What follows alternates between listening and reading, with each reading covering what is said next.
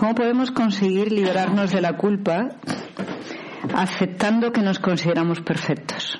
Yo creo que este va a ser un punto de fricción en el día de hoy, porque normalmente lo que creemos es que nosotros nos consideramos imperfectos, que nos consideramos con problemas, que consideramos que en realidad eh, somos malos y por eso vivimos en la culpa. Pero después de estos días y de haber retorcido continuamente la cuerda para que podamos cambiar, a la conclusión que llego es que tenemos el sentimiento de culpa se produce porque siempre somos perfectos. No somos perfectos solamente nosotros, sino que somos tan perfectos que los demás son todos imperfectos. ¿Vale? Entonces, lo que yo quiero que nos planteemos estos dos conceptos tan contradictorios, ¿no?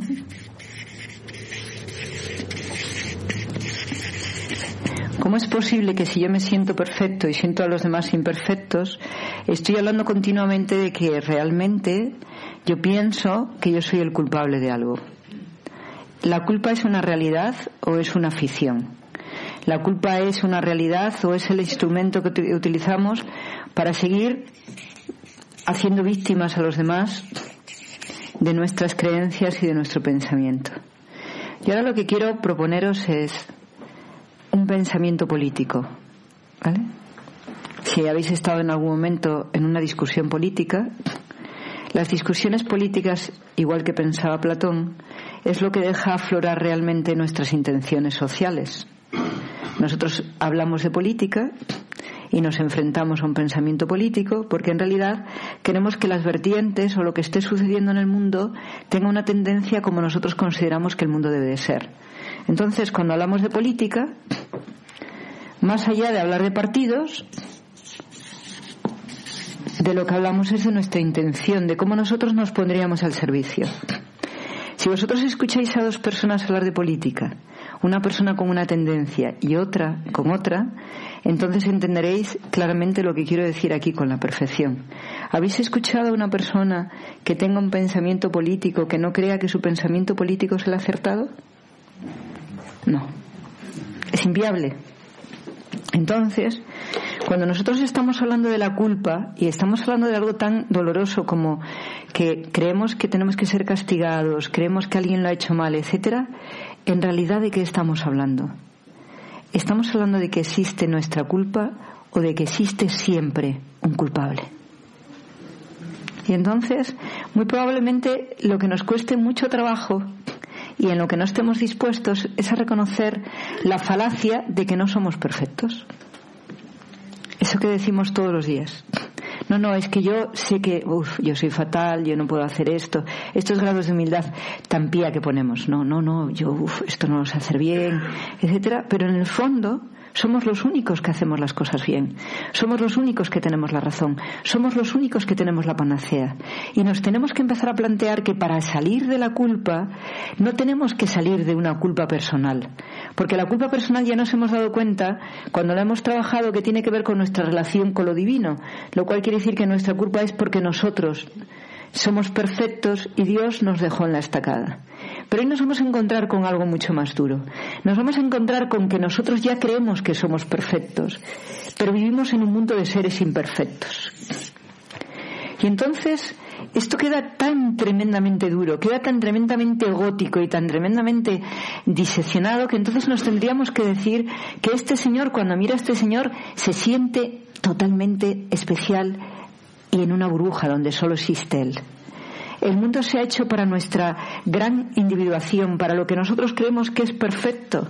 Por eso no podemos tener pareja, por eso no podemos estar con personas, por eso nuestros hijos eh, al final nos fallan, por eso nos fallan los políticos, nos fallan los economistas, nos falla todo el mundo, porque estamos continuamente a la defensiva de la situación. Hoy yo quería haber escrito en Facebook, soy muy perezosa, ¿eh? Y le iba a pedir al mundo que diéramos entre todos un euro, dos euros, diez euros, lo que pudiéramos para salvar a Grecia. Y no tiene nada que ver con quién ganó o perdió en Grecia. Tiene que ver con cómo necesitamos demostrarle a alguien que se ha equivocado, a alguien que no funciona y la baja sensibilidad que tenemos hacia la gente que está sin comer, hacia la gente que está en todos los sitios. Pero a la vez pensaba, puede resolverle a los griegos, a los españoles, a los italianos, a los latinos, ¿nos puede resolver que nos den de comer? No. Porque nos dan de comer y creemos que nos lo merecíamos y entonces volvemos otra vez a las andadas.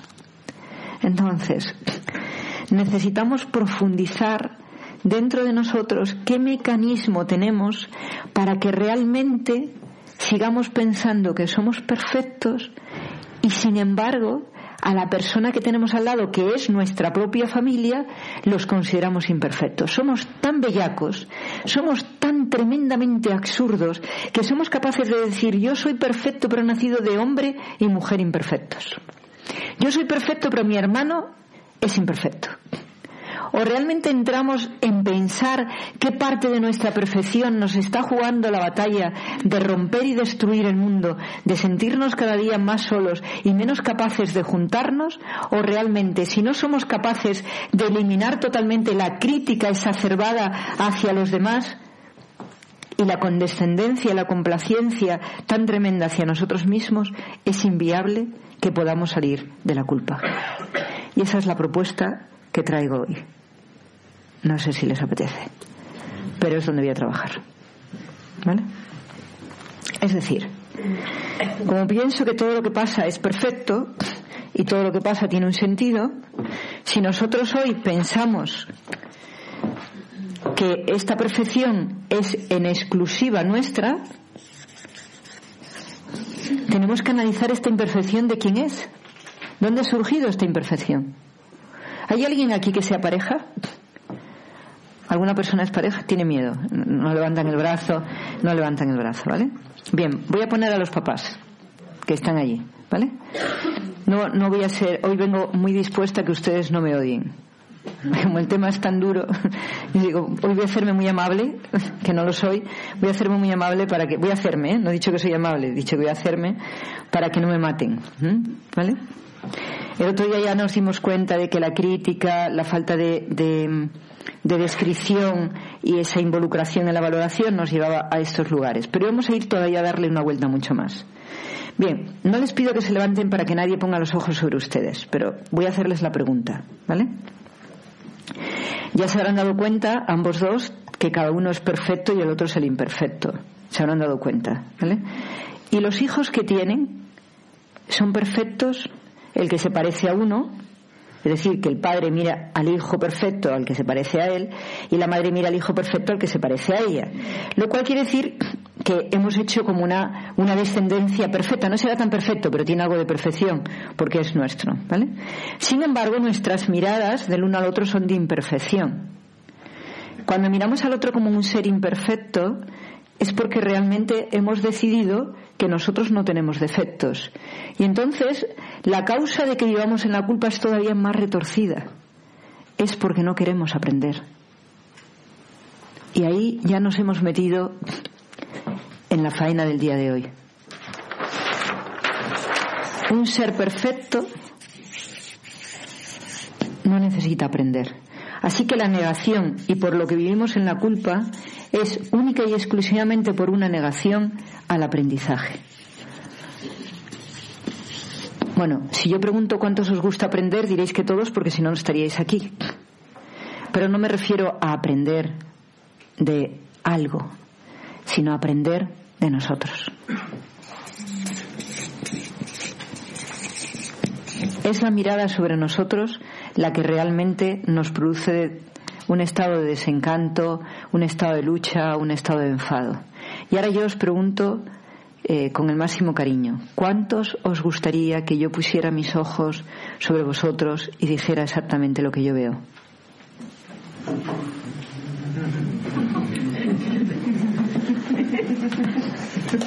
No voy a ver ningún brazo levantado. ¿Queríais que cayese en la tentación? No. Pero realmente, si yo miro y miro profundamente, tenemos dos problemas. Uno, que voy a decir algo que no queréis oír y puedo probarlo con el que queráis, ¿vale? Y dos, porque lo que quiero es que cambiéis, lógicamente yo parto del hecho de que si cambiamos somos felices y si no cambiamos no. Y dos, que en cuanto yo acabe de hablar, bueno, Joaquina no tiene ni idea. Es que en realidad no me conoce. ¿Vale? ¿Estamos de acuerdo en eso? Bien. Si somos perfectos, la culpa en realidad surge porque no queremos aprender y no queremos aprender de nosotros, ¿qué nos estaría confirmando esta situación? Que somos imperfectos. Y si os acordáis, os decía que en realidad cuando tenemos que asumir que somos imperfectos, culpamos directamente a Dios, ¿no? A la creación. Así que tenemos como cerrado el ciclo. El ciclo es yo no me quiero conocer a mí mismo, miro a todos los demás, en los demás veo las dificultades, veo las imperfecciones, aparecen cantidad de cursos especiales que dicen lo que ves fuera es lo que ves dentro de ti, etcétera, etcétera, pero en realidad es un juego de palabras. Nunca piensas que lo que ves fuera está dentro de ti. Al final lo que tú ves es que si te ves dentro de ti, crees que vas a encontrar la imperfección. Pero yo ya sé que no es eso. Si miramos dentro de nosotros, vamos a encontrar la perfección. Y eso es lo que realmente no queremos encontrar. Esa es la cuestión. La cuestión es que todos nosotros sabemos claramente que dentro de nosotros hay algo tan extraordinario que si lo empleáramos sería imparable nuestra salvación, sería imparable nuestro estado de perfección, sería imparable algo. Y ya no podríamos hacer daño, ya no nos podríamos hacer daño ni podríamos hacer daño a los demás, ya no tendríamos la satisfacción de poder pensar que somos únicos. Porque los seres imperfectos se sienten únicos, los, seres perfectos se sienten unidos y al sentirse unidos saben que son todos igual. Porque la divinidad, la divinidad que nos une, la perfección que nos une, es el amor infinito. Y esto ya no nos llevaría a poder ni reafirmarnos, ya no nos llevaría a ninguna discusión. Así que lo que yo quiero plantear hoy es que vivimos en la culpa para no saber que somos perfectos, para no darnos cuenta que tenemos algo maravilloso dentro y para no utilizar lo maravilloso, sino utilizar todo lo que no es verdad, que es la basura que creemos que tenemos dentro. No hay nada más riesgudo para una persona, no hay nada más espantoso para una persona. John, ¿por qué no está eh, Skype? acabo de perder a una amiga en México. ¿No tenemos Skype hoy? Si no te mueves, no, no, no me muevo, te lo prometo. Uy, por Dios.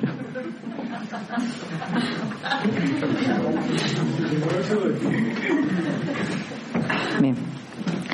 ¿Qué vais pensando de lo que vamos viendo? ¿Tiene algún sentido para vosotros? ¿Sí o no? ¿Tiene algún sentido para vosotros? No penséis que vengo a adoraros, a adoraros la píldora y que todos habláis de aquí diciendo, ay, es que yo soy perfecto, yo soy divino. No. Es que esto es exactamente lo que yo creo. Creo que realmente, por mucho que lo intentemos, lo único que no sale verdaderamente a la luz nunca es la perfección. No sale el amor incondicional, no sale la aceptación incondicional, no sale el espíritu abierto, no sale esa apertura a ser todos una única unidad. El deseo de especialidad nos lleva a mostrarnos imperfectos, no perfectos. Y ese es el punto donde tendríamos que hablar. Y ese es el punto donde nos tenemos que encontrar. ¿Alguien quiere comentar algo? Y ahora que nos hemos hecho el silencio, ¿alguien quiere comentar algo? ¿Sí? ¿Cómo eliminaríamos las trabas para descubrir esa imperfección que creemos que tenemos? A mí no me gustaría trabajar con el campo de la imperfección me gustaría hoy trabajar con el campo de la perfección. Porque el campo de la imperfección es muy fácil. Yo puedo sacar aquí ahora mismo a cualquier persona, verla moverse o verme hablar y decirle cuáles son sus imperfecciones. Porque las imperfecciones quedan mostradas en nuestra forma de movernos, en nuestra forma de estar. Gracias. En todo quedan, quedan expresadas. Cambio la pregunta. ¿Cuál sería el mecanismo? Para ver la perfección, el amor. Definido como la aceptación incondicional de nuestra perfección. ¿El amor a uno mismo o en general? El amor primero a uno mismo y esa aceptación del amor a uno mismo Eh, cuando tú te amas de verdad a ti mismo, es inviable totalmente que tú estés haciéndote daño con pensamientos, con formas de pensar, con formas de estar. Cuando te amas totalmente a ti mismo, todo lo que encuentras lo hace sumar para ti, no lo hace restar. No te pones a pensar en el otro, porque en realidad el otro es tan perfecto como tú, sino que te pones a sumar con el otro. La propuesta hoy es sumar, no restar. La propuesta es, ya nos hemos hecho daño, nos hemos mirado con el ojo, ya hemos dicho estamos enfermos, ya hemos dicho miles de cosas. Pero realmente cuando una persona se cura y se cura de verdad, y hablo hasta físicamente y fisiológicamente, es cuando penetra el amor profundamente en su ser cuando se reconoce como un ser que tiene pensamiento, cuando se reconoce como un ser que realmente la condición suya no es emocional, su condición es mental, trascendente, cuando el hombre reconoce que ha venido a trascender, no solo a vivir cuando se da cuenta que su mecanismo de movimiento, cuando mueve un dedo, se ha movido el mundo entero, que cuando piensa mal, el mundo entero se llena de pensar mal, y cuando piensa bien pasa exactamente lo mismo. Cuando Jesús se marchó, cuando dejó de estar presente como Cristo, dijo, esto y mucho más podéis hacer en memoria mía. Y su memoria no era su persona, que podría ser muy gratificante. Su memoria es ama a tu prójimo como a ti mismo. Y ama a tu prójimo como a ti mismo rompe la culpa, rompe la individuación, rompe, rompe cualquiera de las cosas en las que estamos estructurando la separación. Porque uno orgánicamente, Dios no sé si ha creado el mundo. No voy a entrar en ese tipo de discusiones. No, no me importa si Dios existe o no existe. Lo que tengo clarísimo es que la construcción de nuestro cuerpo es tan tremendamente compleja que cuando no estamos amando estamos enfermando. Y eso ya nos muestra que nuestras circunstancias personales están preparadas para el amor, no están preparadas para el rencor en el momento que tú estimulas la crítica, en el momento que tú estimulas cualquier pensamiento que te saca de esa armonía, de esa paz, de ese bienestar profundo, inmediatamente aparece un estado de disconformidad, un estado de malestar. O tus ojos, o tu pelo, o tu cabeza, cualquier parte de tu cuerpo manifiesta que tú en ese momento no has utilizado tu perfección. Si utilizáramos este camino, de si hoy me encuentro mal, he, que pues, he puesto mi fuerza fuera de mí, no la he puesto en mí, se la he puesto a otros, si nos planteáramos eso durante un minuto, nos daríamos cuenta de qué estoy hablando. El pensamiento más enrarecido o el más fácil que esté alejado de nosotros ya nos convierte en personas deficitarias físicamente. Eh, ¿Cómo cuidamos nuestra forma de comer, por ejemplo? Somos seres absolutamente racionales y mentales. No somos seres animales en estado puro. No somos básicos. Tampoco somos emocionales. Nuestro estado es un estado de progreso. Partimos de un animal que es nuestro cuerpo, a una emoción que es nuestro movimiento y a una estructura compleja que es nuestro pensamiento. Y es nuestro pensamiento el que se puede acercar a la divinidad. Ni es nuestra emoción ni es nuestro cuerpo. Nuestro cuerpo está defendiéndose de miles de situaciones de entornos complejos. Nuestro movimiento está viviendo miles de percepciones que nos dejan totalmente condicionados. Pero nuestro pensamiento puede construir el sí y el no cuando quiera. Nuestro pensamiento tiene la facultad de ir por la destrucción o ir por la, construcción cuando Él quiera. Y cuando nuestro pensamiento construye, además puede materializarlo en actos que hacen que la realidad todavía sea mucho más grande. Pero ninguno de nosotros nos planteamos, o casi ninguno de nosotros nos planteamos, que el cuerpo es el medio que nos avisa de si nuestro pensamiento está funcionando o no está funcionando y el movimiento, su coherencia o su falta de coherencia, nos dice si nosotros estamos posicionados en el amor o estamos posicionados en la guerra. Cuando nosotros nos ponemos a comer, ni siquiera tenemos la intención de ser animales. No hay ningún animal que coma lo que le hace daño. Hasta que no entra dentro del círculo de los seres humanos, que entonces toma azúcar sabiendo que le va a hacer daño porque está ya, ya tiene el cerebro obstruido por nuestra estupidez profunda para tratar a los animales, que les tratamos como si fueran personas y se acaban, acaban perdiendo el contacto con su capacidad de sobrevivir. Entonces, si nosotros cuando nos ponemos a comer sabiendo que comemos para este cuerpo y cada cuerpo es de una manera y cada cuerpo se manifiesta de una forma, hay estómagos que son más fuertes, eh, espaldas que están más fornidas, etcétera. Ni siquiera nos planteamos el amor a nuestro cuerpo cuidando lo que él necesita. Cuando nos relacionamos con alguien, ni siquiera cuidamos el amor a nuestra emoción, cuidando mucho cómo nos relacionamos. ¿cómo nos vamos a permitir tener un pensamiento que realmente reconozca la divinidad del amor? Si me permito que en ese pensamiento, que es lo único que tengo, es lo único que tengo mío de verdad, es lo único que me conecta con la divinidad, es lo único que me hace absolutamente conectora de una realidad más allá, yo lo estoy empobreciendo pensando en lo que le pasa a esta persona que no conozco de nada. Si cuando miro a una persona lo primero que estoy mirando es lo que yo creo que tiene que ser perfecto enfrente de mí. Si yo creo que tiene que tener el pelo rubio, pues no lo tiene rubio, no me vale. Si creo que lo tiene que tener largo, que lo tiene que tener corto, yo ya voy llevando todos mis patrones de crítica profunda. ¿Para qué? ¿Para defenderme de qué? De ser uno con el otro para defenderme de ser uno con el otro, porque cuando al otro le veo igual que a mí, inmediatamente se produce un amor infinito, que es ese momento que tenemos de los primeros cinco minutos con una pareja que te gusta. ¿Dura cinco minutos o diez? A los diez ya algo se nos ha atascado en la cabeza. ¿Me querrá, no me querrá? ¿Le gustaré, no le gustaré? Pero ese momento en que miras a la persona y dices, ¡buah! Haces así. Y eres uno. Totalmente uno. Y esa es la diferencia. Entonces, para encontrar el amor, tienes que determinar en qué cosas que no son amor estoy poniendo la intención. Ese es el ejercicio primero.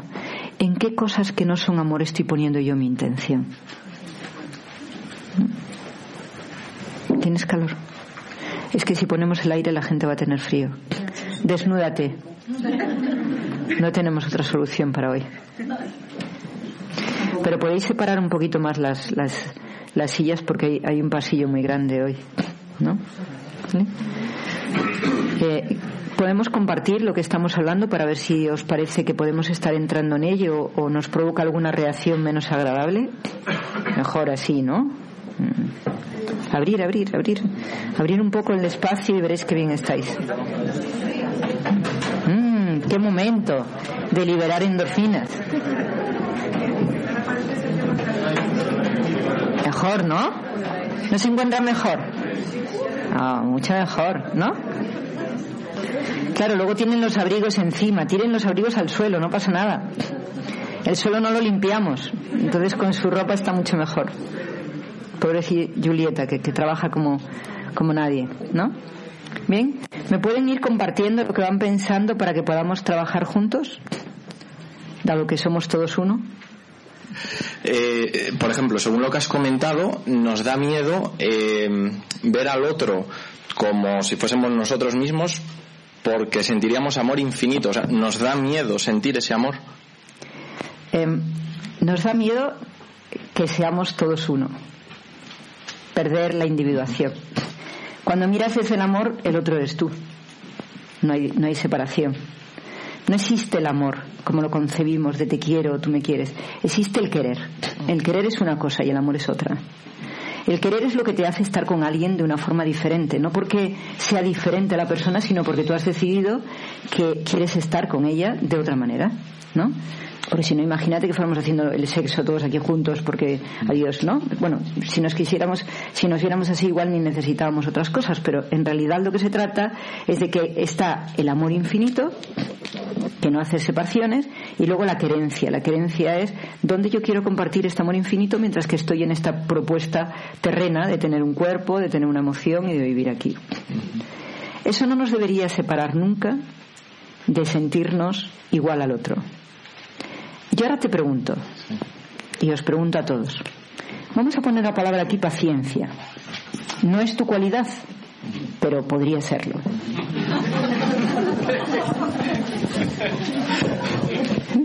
¿De acuerdo? Cierto, cierto. ¿De acuerdo? Pero podría serlo, ¿vale? Bien, yo coloco la palabra paciencia. Y lo único que tenemos es una forma diferente de vivir la paciencia.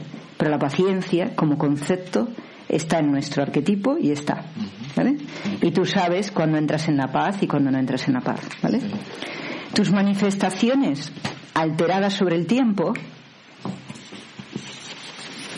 te desconectan de lo que es la paciencia. La paciencia es un concepto mental. No existe en el tiempo.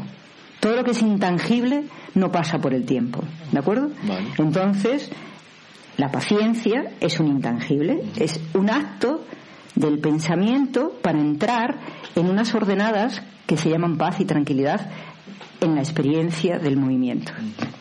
Cuando una persona está en el tiempo, no está en el pensamiento, está en la emoción. Y ahora pregunto, ¿qué es lo que nos separa a unos y a otros? El tiempo. Lo único que realmente existe en el mundo que hace que las cosas nos resulten insondablemente complejas es el tiempo. Y el primer mecanismo que hemos hecho es mi tiempo y tu tiempo. Como si el reloj caminara de forma diferente para ella o para mí. El tiempo es el tiempo. ¿Y cómo lo utilizo yo? Es mi decisión. Pero de pronto digo, es que no estoy en tu tiempo, es que me estás robando mi tiempo, es que, es que te estaba esperando y no llegaste, es que tenías que haber hecho las cosas. Y entonces desconectamos el, el desconéctalo mientras que yo hablo y luego lo conectas otra vez para ti. De abajo, la parte de abajo. ¿Vale? Entonces, en el momento que nosotros cambiamos nuestra percepción del pensamiento y lo convertimos en un acto emocional, ya hemos cometido el error. Hemos bajado las cosas al tiempo. Entonces, tu tiempo y tu forma de hacer tus cosas no es igual que la mía. Y hemos equivocado la forma de hacer las cosas, la forma de entregar nuestra vida a los demás, lo hemos cambiado por si somos perfectos o somos imperfectos. Si tú te das cuenta que la persona que tienes al lado tiene una forma de ver la vida en el tiempo con una diversidad a la tuya, entrarás en esa es su forma de manejar y esta es la mía. Pero aquí tú quieres que todo el mundo tenga tu rapidez, haga las cosas como tú, te contesten en el momento. ¿Vale? Lo que haces es que otra cosa que es importante, lo que nos separa es la no libertad que le damos a los demás para ser. Porque la experiencia en la tierra de cada uno es la experiencia en la tierra de cada uno. Todos somos amor, pero nuestra experiencia terrena la vivimos de una manera o de otra. ¿Qué nos pasa para que realmente nuestra experiencia, nuestra experiencia de vida, que no es nuestra vida, sino nuestra experiencia de vida, la tengamos contaminada per permanentemente creyendo que es la única que funciona, que es la única que vale? Empezamos por una cosa muy sencilla. Colocamos el tiempo en nuestros cuerpos. Ahí empiezan todas las dificultades. Eh, cuando nos vamos haciendo mayores creemos que ya no somos personas válidas. Eh, miramos a los jóvenes con una avaricia y con una envidia y con una necesidad de ser y de poseer tremenda. Hemos perdido el contacto otra vez con nuestra divinidad porque el tiempo que nosotros hemos manifestado, porque si estuviéramos en una forma de entender diferente, ese tiempo no nos haría daño físicamente. En la medida que nosotros ponemos el tiempo sobre el cuerpo, el cuerpo se hace mayor y el cuerpo se activa. Si nuestra conciencia no estuviera en el cuerpo, pasaría de otra manera. De hecho, la gente que no quiere envejecer se mantiene mucho más tiempo joven que la gente que quiere envejecer o que no se preocupa de no envejecer. Cuando el pensamiento de una persona es como un niño, juega, lo pasa bien y todo lo ve mucho mejor, está mucho más joven.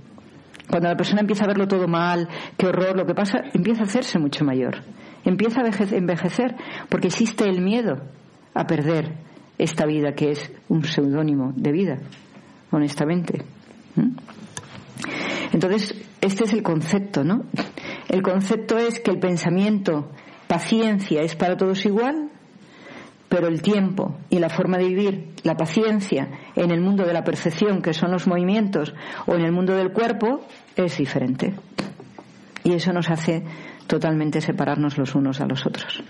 En la medida que desconectemos de que todos necesitamos vivir las cosas de la misma manera, empezaremos a vivir de una manera muy diferente. Y empezaremos a vivir el amor mucho más. O sea que ya sabemos que la culpa no existe. Existe un deseo de no descubrir nuestra perfección. Porque si encontráramos nuestra perfección, perderíamos el especialismo y dejaríamos de vivir separados para darnos cuenta de que lo que le pasa al otro nos pasa a nosotros y estaríamos colaborando todos perfectamente para construir otro mundo diferente al que tenemos, ¿no?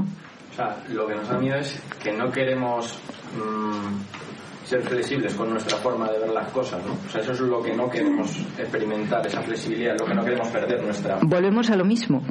Flexibilidad es un concepto y si lo hablamos como concepto, volvemos a encontrarnos con lo mismo. Cuando el concepto lo bajamos a la forma, a nuestra forma, es cuando deja de ser un concepto para ser una experiencia personal. Y cuando lo bajamos a la experiencia personal, se convierte en un estado de alteración de lo que es la flexibilidad. Porque ya le ponemos parámetros. Soy hasta aquí flexible o soy hasta aquí flexible. La situación de flexibilidad, de paciencia, de confianza, la mide tu cuerpo. Cuando tu cuerpo pierde la energía ante una situación, es que has salido de tu mente para entrar en tu cuerpo de una forma negativa. Cuando el cuerpo te manda cualquier sentimiento de dolor, cuando te manda cualquier percepción de cansancio, etcétera, de lo que te está avisando es no estás utilizando el amor para ti. No estás escuchando tus necesidades. Estás escuchando las necesidades del otro. Estás queriendo salir de ti porque aunque seamos divinos, vivimos en un cuerpo. Y ese cuerpo trae sus propias formas de recorrer el espacio del mundo. Gracias por participar. Gracias a ti. ¿Alguien más quiere compartir? ¿Alguien más quiere decir? Yo quería preguntarte si, si eso es a lo que hay que tender, porque estamos tan alejados todos de todo esto. Hombre, no podría decirte que esto, esto, es a lo que tenemos que tender. Este es mi planteamiento para superar la culpa. He encontrado fórmulas que he ido compartiendo y me doy cuenta que perdonar a los padres es duro, dejar de criticar es duro, casi todo es duro para nosotros. Pero lo que no es nada duro para nosotros, nada, es vernos perfectos. ¿Estamos de acuerdo? Solamente que ese estado de perfección lo convertimos en una agresión contra el otro.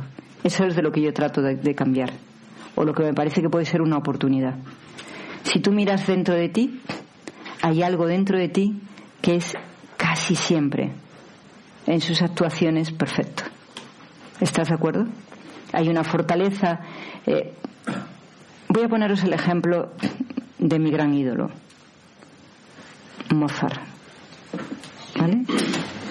Mozart escribe las partituras, todas ellas, sin un solo borrón, hasta que se encuentra con el Requiem. Todos nosotros tenemos un lado maravilloso y un lado increíble en el que no hacemos borrones. ¿Qué les está inquietando? Aunque se pongan inquietos y a seguir. Eh, cuando de pronto le piden el requiem, se encuentra con su superación. No vamos a negar una cosa. Somos perfectos, pero vivimos en un cuerpo, vivimos en una materia. Entonces, el aprendizaje sobre nosotros mismos es lo que necesitamos hacer permanentemente. El apoyo siempre será que esa, esa parte de ti, voy voy a ponerlo en modo, en modo Mozart, ¿vale?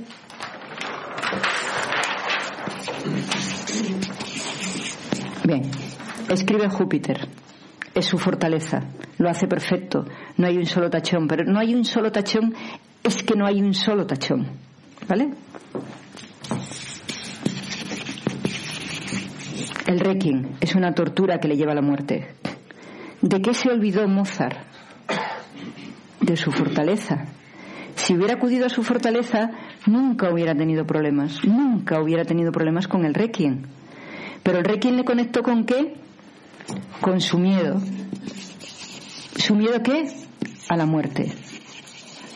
Nosotros cuando dejamos de ser perfectos o cuando no escribimos sin tachones, es cuando nos encontramos ante alguien que nos hace ver que tenemos algo que aprender, algo que superar, algo que podemos hacer de forma natural si estamos con Júpiter. Es decir, si tenemos nuestra mente nuestra fortaleza. Si tú eres una persona inquieta y que buscas conocer, y esa es tu gran cualidad, esa curiosidad, ese deseo de aprender, ese foco hacia ir abriendo nuevas estructuras. Y eso es lo que a ti te hace estar muy bien. Pero de pronto te encuentras con que tienes que conocer algo. Si aplicas esto, lo vivirás con total tranquilidad. Porque además en eso también somos uno. Somos uno en que hemos venido aquí a tener una experiencia y esa experiencia es descubrir nuestro potencial para volver al Padre. Hemos venido a descubrir nuestro potencial, no nuestra debilidad. Si tú eres tienes esta inquietud por el conocimiento, estás continuamente en estado de búsqueda y de pronto te encuentras con alguien que te hace mirar aquí y esa búsqueda no la quieres, ¿dónde estás? ¿En aquí o perdida? Tenemos que encontrar cuál es nuestro requiem. Nuestro requiem es esa parte que colocada en nuestro mayor potencial funciona genial, colocada en nuestro peor potencial no funciona. Y ahí es donde tenemos que penetrar. Tenemos que penetrar en qué parte de nosotros o cómo nosotros nos estamos encontrando. Si cuando tú encuentras este punto lo miras con amor, le conectas, qué bueno, he encontrado otro elemento para poder seguir avanzando y ese otro elemento a mí me apoya, no tendrás ninguna dificultad. Pero si te pierdes y empiezas a pensar esto no lo quiero ver, esto no es para mí, etcétera, ya has perdido tu cualidad divina, ya no la estás utilizando. Yo tengo un amigo con el que estoy trabajando al que aprecio infinito. ¿Vale? Entonces vamos trabajando cosas y de pronto me dice, no, pero es que cuando llego a casa de mis padres noto una, agitación a veces que no puedo controlar. Antes era un problema de sus padres. Ahora ya sabe que es su dificultad. Y entonces me dice, ahora lo que hago cuando noto eso, me voy a mi habitación, estoy un rato en mi habitación, si veo que no me puedo tranquilizar, me voy. Date cuenta de la diferencia de mis padres me están tratando mal en su casa a sé que es mío, me voy a mi habitación a buscar qué me está pasando y si veo que no lo puedo resolver todavía, me voy. ¿Vale? Entonces, cuando tú estás aquí, cuando te ofrecen el requiem, tú dices, yo no me quiero morir. Y el requiem tengo la sensación de que es para mí. Llamas a los señores y les dices, dentro de mi programa de trabajo no está el requiem en estos momentos voy a seguir con mis obras. Y lo dejas. Pero como Mozart tenía algo que superar, que no quiso superar, que es el rencor a su padre, que es que la culpa la tenían siempre fuera, etcétera, etcétera, la falta de disciplina, que utilizó su creatividad y su genialidad de una manera un poco incorrecta, lo que pasó es que el requiem le mató. Somos eternos, nunca moriríamos, dejaríamos la vida, que no es lo mismo que morirse, si realmente aceptáramos estar en nuestra parte divina y comprobar las cosas que necesitamos aprender. Eso es lo que nos ayudaría. ¿Estamos de acuerdo en eso? Entonces, desde ahí necesitamos trabajar. No sé si estamos cerca o lejos de esta situación. Lo que sí sé es que cuando la, la persona la vive, su situación de curación interior es total. Y eso es lo que es importante. ¿no? Pero quizá tú tengas la respuesta de por qué estamos tan lejos.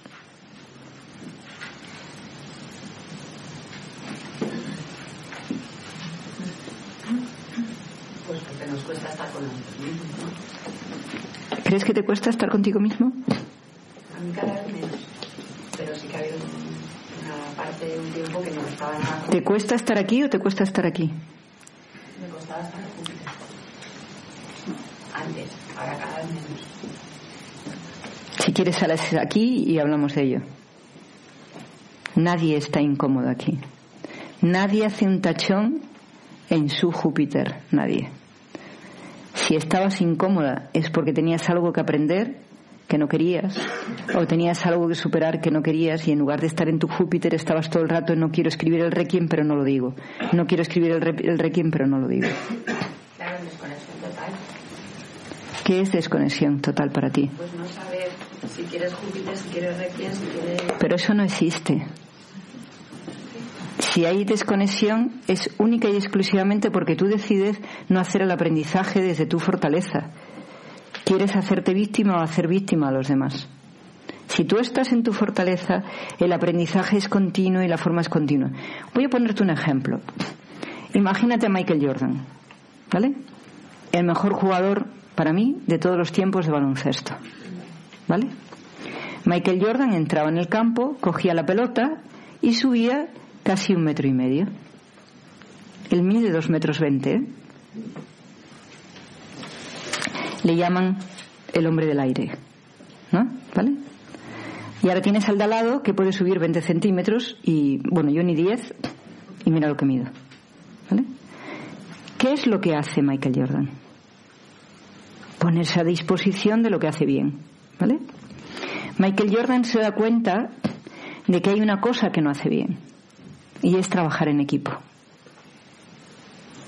Es muy egocéntrico con su trabajo, lo hace todo él, lo disfruta como un niño pequeño, sus tiradas, además si le ves, saca la lengua, deja caer la lengua de lo, de lo que está disfrutando, o sea, es un niño pequeño en el campo.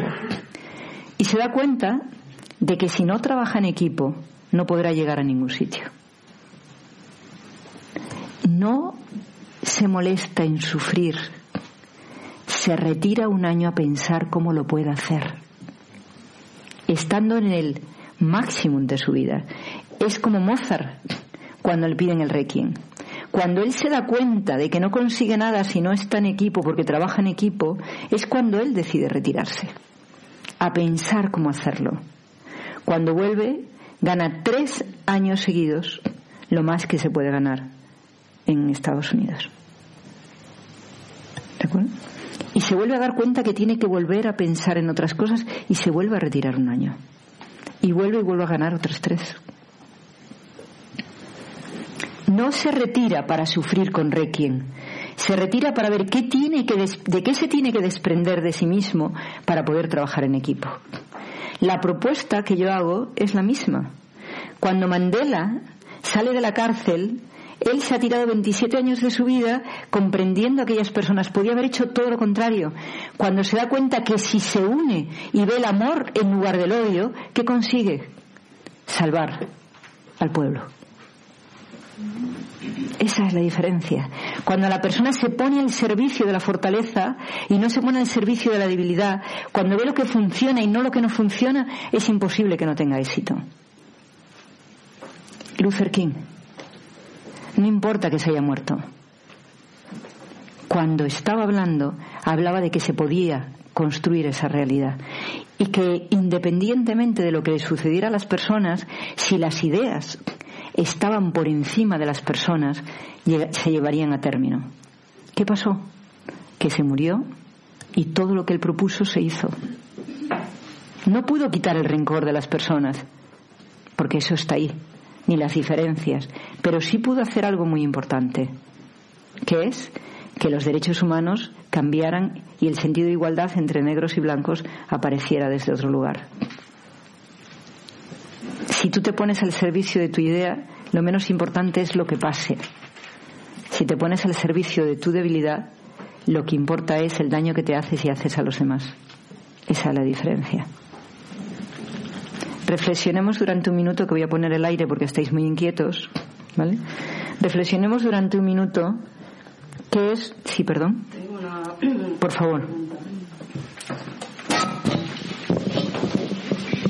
Eh, ¿Cómo podemos diferenciar entre las cosas que tenemos que hacer y nos molesta porque tenemos miedo para conocernos a nosotros mismos y las cosas que no son para nosotros, para que lo hacemos, pero lo estamos haciendo, no sé, porque, porque pensamos que eso es lo que tenemos que hacer?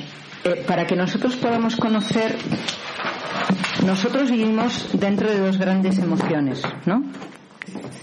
Vivimos en dos grandes emociones que tenemos todos el miedo y la rabia. ¿Vale?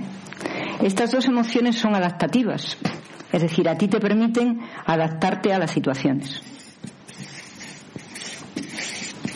Las tienen todas las sociedades, las tienen todos los seres humanos. El miedo tiene que ver con el espacio y la rabia tiene que ver con las personas. En los primeros momentos, cuando nos encontramos ante una situación, vivimos un momento de miedo que nos paraliza hasta que tomamos medidas y nos adaptamos. Pero cuando nosotros vivimos el miedo de forma permanente, que ya no es miedo sino angustia y pánico, nosotros lo que entramos inmediatamente es con el conflicto físico. Porque ya no estamos adaptativos, sino que estamos defensivos. Y esta es la gran cuestión que tendríamos que aprender. Si tú estás adaptativa, no tienes ninguna molestia, rápidamente pasas del miedo a la adaptación y vives las cosas desde ese lugar. Pero si te quedas paralizada en el miedo, inmediatamente vas a notar el desajuste. Vas a notar que tu cuerpo no está bien. Se encuentra incómodo. De mil maneras. Porque lo que has entrado es en la defensiva. Ya estás en un estado donde los músculos, el sistema interior se está poniendo de forma reactiva. Pasa lo mismo con la rabia. La rabia es instintiva. La rabia es adaptativa. Tú tienes la rabia para mostrarte a ti misma que vas a vivir una situación donde tus límites pueden ser rebasados, porque te vas a encontrar con personas que no son tú. Y entonces tu cuerpo necesita adaptarse a esas situaciones. Cuando la adaptación no se produce, sino que se produce la defensa, es porque nosotros en lugar de rabia lo que tenemos ya es enfado, crítica, eh, rechazo, etcétera, etcétera. Entonces, en nuestro propio sistema animal nos enseña cómo vivir en el espacio y cómo vivir con personas. Pero no lo utilizamos. No utilizamos nuestra capacidad adaptativa, que es inmensamente rápida e inmensamente poderosa, que es la que utiliza cualquier animal para estar en un entorno o cualquier animal para estar con, con otros de la especie. Nosotros olvidamos estas dos cualidades y pasamos a cualidades tan feas y tan horribles como el asco y el desprecio.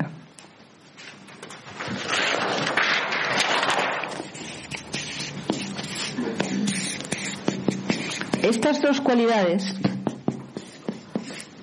que no son adaptativas, sino que son reactivas, cuando tú empiezas a notar que tu pensamiento está turbio, nunca es por el miedo y nunca es por la rabia. Nunca. Nunca estas dos emociones en estado puro te generan ningún tipo de turbiez. El cuerpo rápidamente se adapta.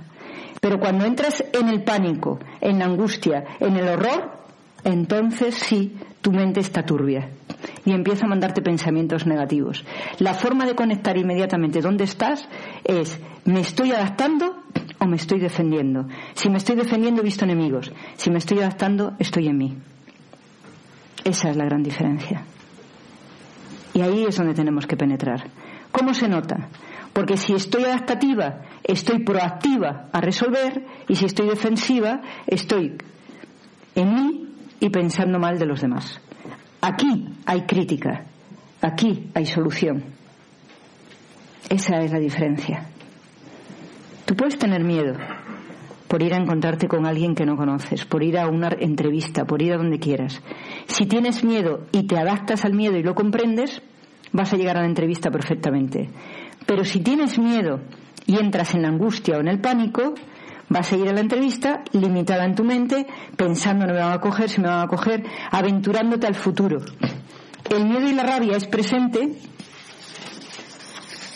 la defensa es futuro, que viene de un pasado. Esa es la diferencia.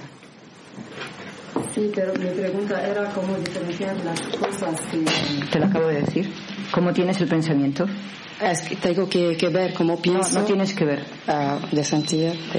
Inmediatamente tu pensamiento estará en estado activo o en estado reactivo. Y cuando estoy en estado adaptivo, pues es la cosa que, que puedo superar y entrar. Y en la otra no. Vas a atacar. Aquí o vas a atacarte a ti o vas a atacar a los demás. Vale. El pensamiento. Acordaros que yo he dicho que lo único que nos diferencia de los demás animales es el pensamiento.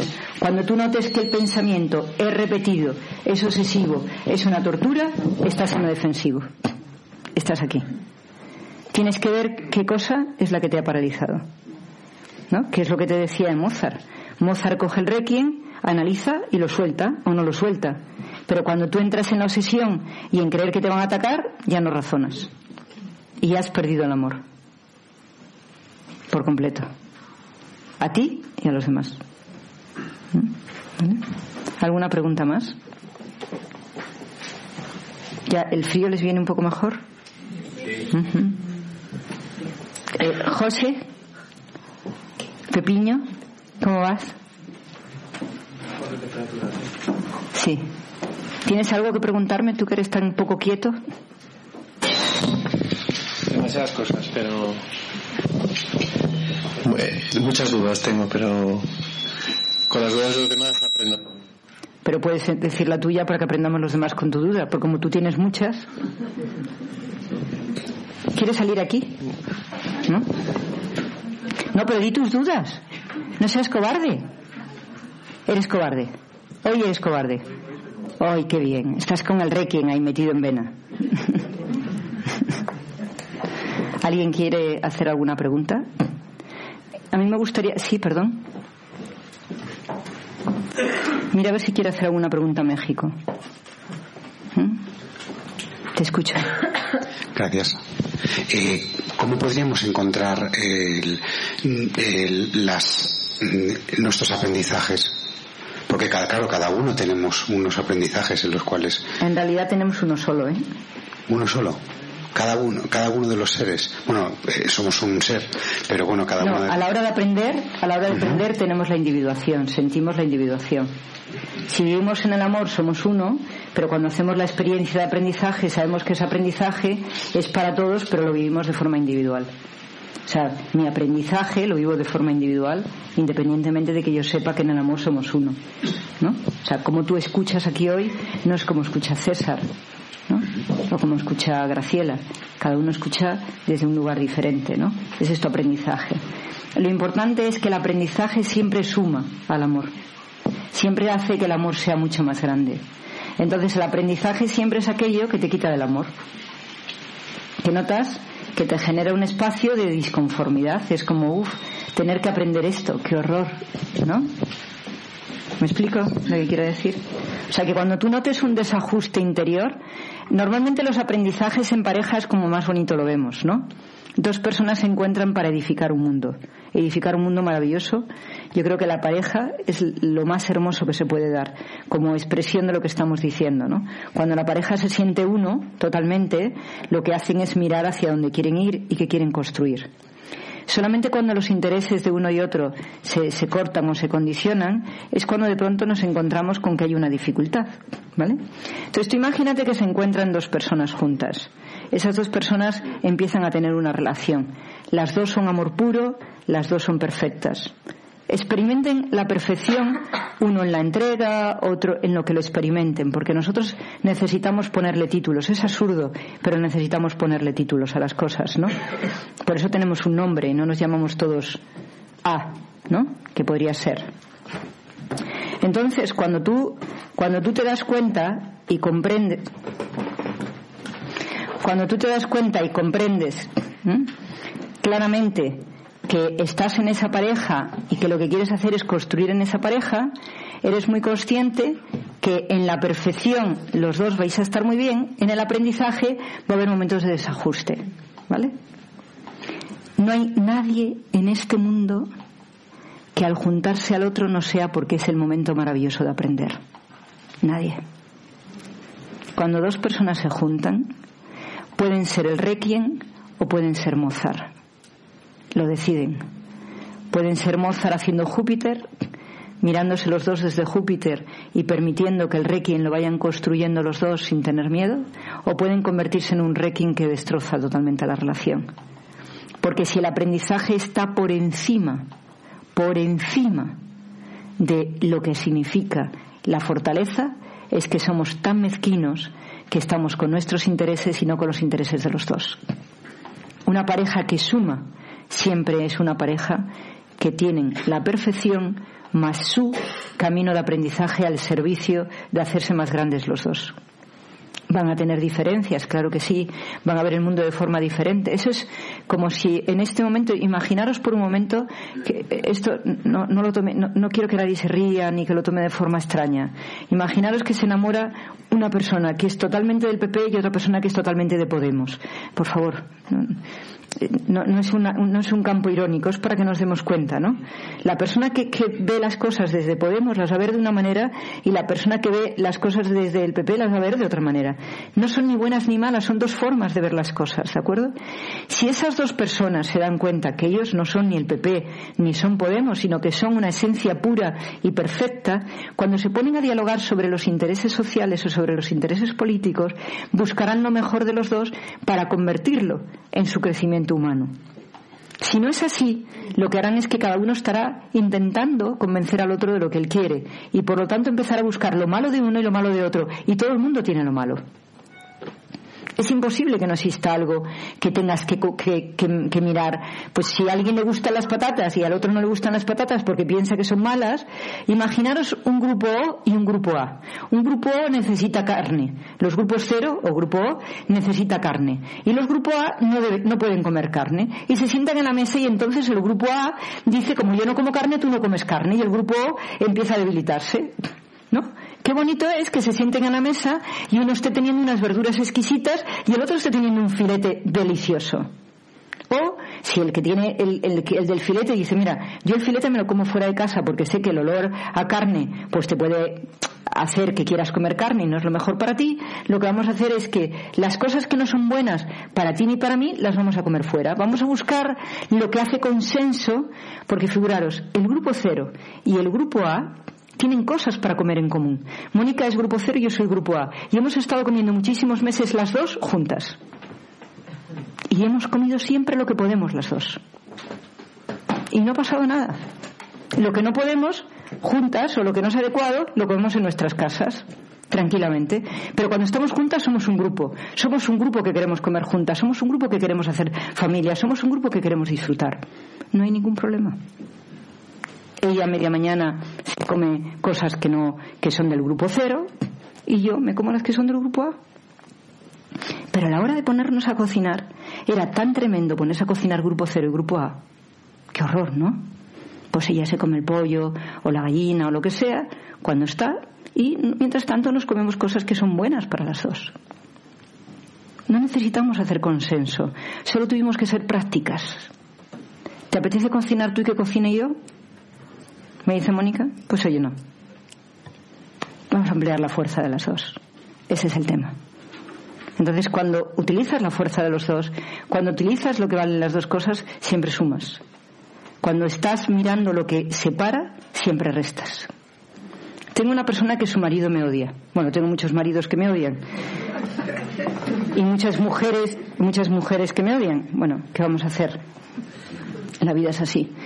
Entonces, eh, cada vez que sabe que me va a venir a ver, el marido enferma. Y yo le digo, pues déjale que se muera. Venir a verme a mí no puede ser malo.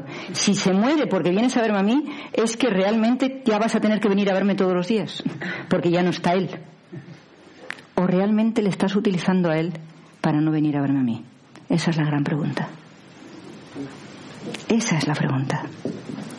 Porque si tu amor infinito, que sé que me lo tienes, y tus aprendizajes que llevas viviendo desde tantos años que nos conocemos, donde ha cambiado totalmente tu vida, si ahora me dices que tu problema es que tu marido enferma cuando vienes a verme a mí, igual te tienes que plantear si tú enfermas cuando le tienes que dejar de ver a él. O si realmente le estás utilizando para estar en un lugar que no es el que te corresponde. Ese es el punto. Casi todas las personas que empiezan a buscar crecimiento personal se encuentran con un detractor en la familia. Vamos, de eso yo sé historias para dormir. Si es tu crecimiento, ¿para qué haces caso a alguien que no quiere dejarte crecer? ¿Para poder culparle? ¿Para poder decir que es tu requiem? ¿Para qué lo haces? Ahí es donde tenemos que penetrar. Y necesitamos penetrar de una vez por todas en cuál es el instrumento de nuestra paz, cuál es el instrumento de nuestro amor, qué es lo que nos hace amarnos a nosotros mismos, estar en paz y estar en calma. Y o lo encontramos o el requiem empezará a dispararse de una manera tremenda, porque el requiem está ahí para poder cogerlo, para poder completarlo. Siempre que estemos en el miedo y en la rabia de forma adaptativa, estamos siendo seres que estamos creciendo. Porque el miedo y la rabia nos avisan de aprendizaje. No tenemos nunca miedo en el amor y nunca tenemos rabia en el amor. Esto surge cuando estamos aprendiendo, nunca de otra manera. Nunca. Cuando aparece el aprendizaje, eh, que es aprender a ver cómo me encuentro aquí y aprender a ver qué me pasa. Entonces ahí está la cuestión. Y ahí es donde tenemos que penetrar. ¿Qué cuestiones son las que me alteran? ¿Qué cuestiones son a las que hago más caso que a lo que yo necesito? Y sobre eso planteárnoslo. ¿Alguna pregunta más? ¿Sí?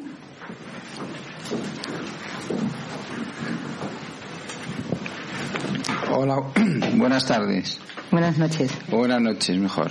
Eh, yo mm, quería, vamos, ha habido un momento en el que creo haberte entendido de una forma muy sencilla. Y eh, a ver si soy capaz de explicarlo. Cuando has dicho lo del, bueno, que todo se basa en el amor, que creo que efectivamente es así, lo que pasa que hay un matiz muy importante, que es primero el amor a uno mismo, y pero el, cuando uno se ama demasiado a sí mismo me da a mí la sensación que se puede caer en un problema en una palabra que aquí no se ha, que no se ha hablado mucho que es la eh, el, egoísmo y por lo general cuando uno se habla se ama demasiado a sí mismo o se cree perfecto o se ama se cae en el egoísmo entonces eh, lo difícil realmente para para poder amar es que eh, bueno, a ver si no me lío. La palabra amor yo creo que la estamos confundiendo. Es decir, una cosa es el amor de enamorarse y otra cosa es el amor de amar a los demás. ¿Y cómo, sabes, ¿y cómo sabes que nos estamos confundiendo? No, yo creo que no sé. Bueno. ¿Cómo, sabes, que nos, ¿cómo sabes que nos estamos confundiendo? Me da la sensación, cuando hablas de amor, yo todo el rato, por lo menos yo me voy a la palabra de, enamoramiento, de, enamorarte, pero, luego me doy cuenta que no, que si no eso lo expliqué. sí, ya lo sé, ya lo sé. Todavía no he pensado nunca en enamoramiento y en amor. Cada vez que pienso en enamoramiento pienso en desamor. Pues, pues sin embargo, yo por lo menos a la conclusión que llego después de haberte oído muchas veces y muchos días y tal, eh, creo que la situación ideal, la que se encuentra una persona cuando se enamora, es cuando llega, es cuando realmente se cumplen todos esos principios de los que tú hablas. Lo que pasa que sí. Entonces, ¿por qué no duran? hombre, porque efectivamente, como dices tú, son 10 minutos. Entonces no estaremos hablando de lo mismo. No estaremos hablando de lo mismo.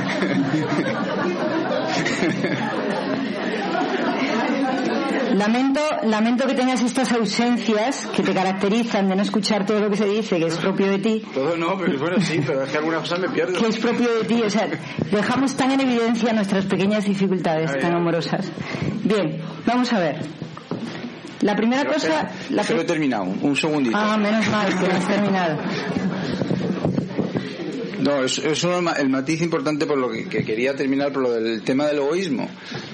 cuando, cuando esos diez minutos se acaban efectivamente de lo que yo entiendo que hablamos del amor y del enamoramiento, cuando se acaban esos diez minutos. Pero estás dando tu curso ahora, porque ah, yo no he hablado.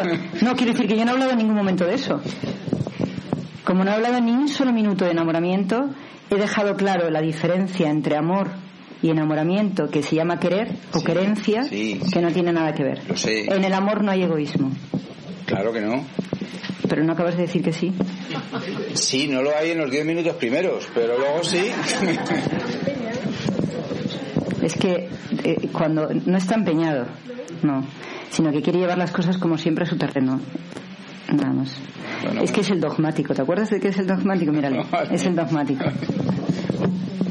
A ver, no estoy hablando del amor de 10 minutos porque no, emplearía ni medio segundo en hablar de él. Ya, pero es que el otro amor es muy difícil.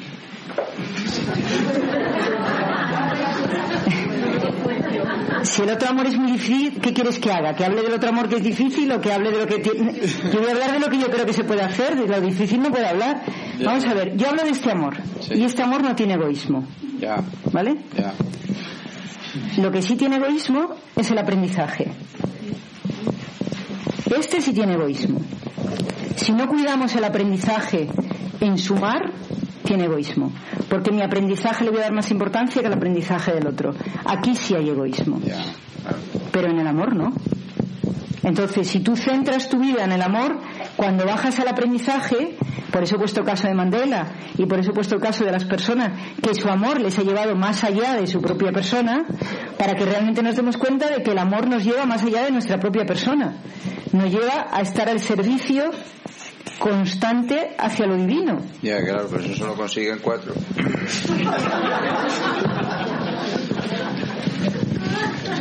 Eh, ¿y, qué, ¿Y qué cuatro quieres que lo consigan? Porque si lo consiguen cuatro y están aquí, yo ya no necesito más. Para Jesús le valía uno. Ya, ya. Yo estoy camino de, de conseguirlo, para al menos permitirme a mí misma ser lo que necesito. ¿no? Eh, hace un tiempo una amiga mía se presentaba a una oposición y me dice, Joaquina, van 3.000 personas y solo hay cinco plazas. Y le dije, cinco son demasiadas, tú solo necesitas una.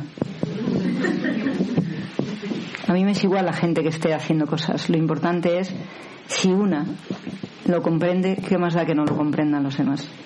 ¿Te imaginas lo maravilloso que sería que aquí alguien entienda hoy, y porque yo lo haya podido explicar, no porque no lo puedan entender, eh, qué es el amor y que se ponga a trabajar sobre ello? A mí me serviría con que sumáramos lo del otro día, que era no criticar. Me serviría con darnos cuenta de que la realidad es que estamos emulando a personas que ellas han hecho su camino y nosotros lo hemos contaminado con creer que ellos nos están cambiando la vida.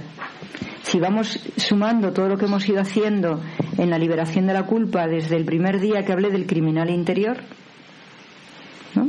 lo que he ido haciendo es dándole una vuelta más a que podamos encontrar muchas más respuestas que nos permitan liberarnos de la culpa, pero sobre todo liberar a los demás de la culpa. No liberarnos a nosotros. Liberar a los demás de ser culpables cuando nosotros tenemos que aprender. Mozart, cuando tiene los problemas con el, con el Requiem, le echa la culpa a los caballeros negros que le vinieron a pedir la, la música. No se da cuenta que el problema lo tiene él. Cree que aquellos señores le quieren matar. Pero no le dijeron que le querían matar, ni tan siquiera era para un gran conde que sabían que iba a morir y que quería, cuando se muriese, tener la música más excelsa, que era la de Mozart. Pero él fabricó su propio miedo. Cuando nosotros estamos en el aprendizaje y creemos que el aprendizaje nos separa del otro, fabricamos nuestro propio miedo, fabricamos nuestra propia dispersión.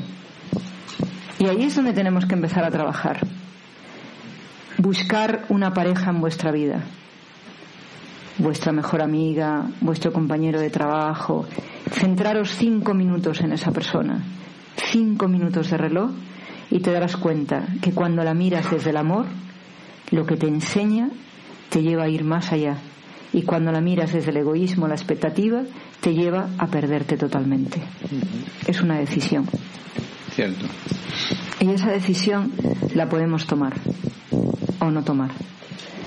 Creo que el ser humano juega al enamoramiento, que es lo que hace las, di- las divisiones y las especialidades, que es donde más sufrimos posiblemente de todas las cosas en el mundo, porque hay una cosa que es cierta y esa la tenéis que saber.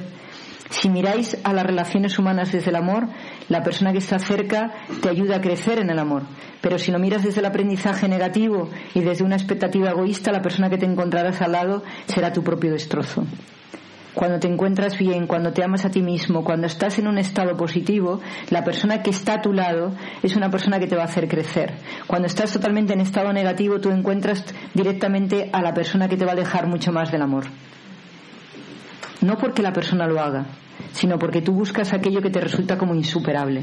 Cuando estamos al lado de una persona que actúa, que actúa de una forma insuperable para nosotros, lo único que podemos hacer es perder. Por ejemplo, si para mí es muy importante el respeto y estoy al lado de una persona que no me respeta, si para mí es muy importante la independencia y estoy al lado de una persona dependiente, si para mí es muy importante mi crecimiento y estoy al lado de alguien que no quiere crecer, es porque yo lo que he buscado es esto, la expectativa negativa.